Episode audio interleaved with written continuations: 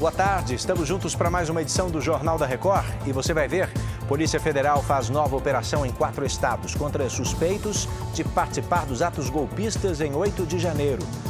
Nove pessoas são presas por responsabilidade no incêndio que matou 113 pessoas numa festa de casamento no Iraque. É agora, no JR.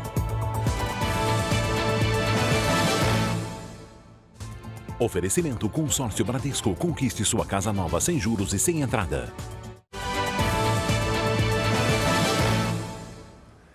Aviões, fazendas e até postos de combustíveis que pertenciam a uma organização criminosa foram sequestrados hoje numa operação da Polícia Federal contra o tráfico internacional de drogas. Mais de 30 mandados de busca e apreensão expedidos pela Justiça do Tocantins foram cumpridos nos estados do Pará e Goiás. Além de uma grande quantidade de dinheiro, foram apreendidos carros de luxo, aviões usados no transporte de drogas. Também foram bloqueadas contas bancárias de 40 pessoas. O alvo da operação é uma organização criminosa suspeita de praticar tráfico entre o Brasil e países como Venezuela, Bolívia, Colômbia e Peru. A Polícia Federal realizou hoje mais uma fase da Operação Lesa Pátria. O objetivo é identificar pessoas que financiaram ou então participaram dos atos de vandalismo em 8 de janeiro. Até a manhã de hoje, duas pessoas tinham sido presas, entre elas o homem flagrado sentado na cadeira do presidente do Supremo Tribunal Federal durante a invasão daquele dia. Olá, Vanessa Lima.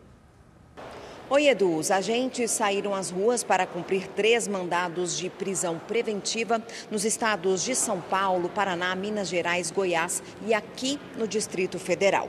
Os mandados foram expedidos pelo Supremo Tribunal Federal e têm como alvo pessoas investigadas por promover violência e dano generalizado contra móveis, objetos e as sedes dos três poderes em Brasília. Os alvos poderão responder por abolição violenta do Estado de Direito, golpe de Estado, associação criminosa, incitação ao crime e destruição de patrimônio público. De Brasília, Vanessa Lima. Obrigado, Vanessa. Criminosos invadiram uma farmácia e fizeram funcionários e clientes reféns. Foi na zona leste de São Paulo. Beatriz Casadei tem os detalhes. Olá, Beatriz. Oi, Edu. Dois homens foram presos e dois adolescentes apreendidos.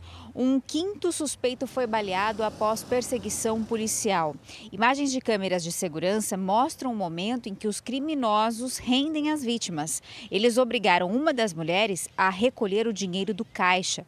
Eles ainda levaram remédios de alto custo, produtos da prateleira e a bolsa de um homem que estava no estabelecimento.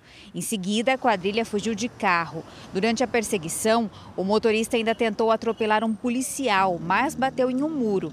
Dentro do carro dos criminosos estavam todos os produtos roubados da farmácia. De São Paulo, Beatriz Casadei. Você devia saber, mas não custa lembrar, né? Muito cuidado na hora que atender o telefone, achando que a conversa do outro lado é com alguém do seu banco. Policiais de dois estados estão investigando uma falsa central telefônica usada justamente por esses golpes. Durante a manhã, dez pessoas foram presas e o repórter Bruno Piscinato tem os detalhes. Oi, Bruno.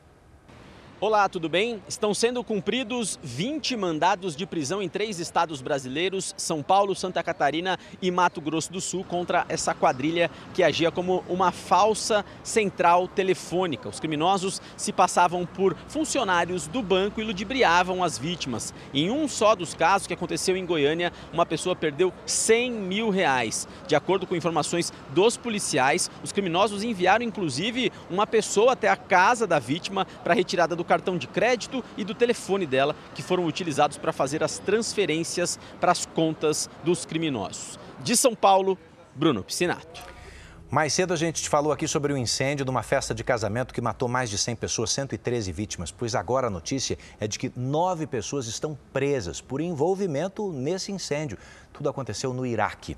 Cerca de mil pessoas estavam no salão de festas na hora do acidente. A principal suspeita é de que fogos de artifício lançados durante a cerimônia tenham causado o incêndio.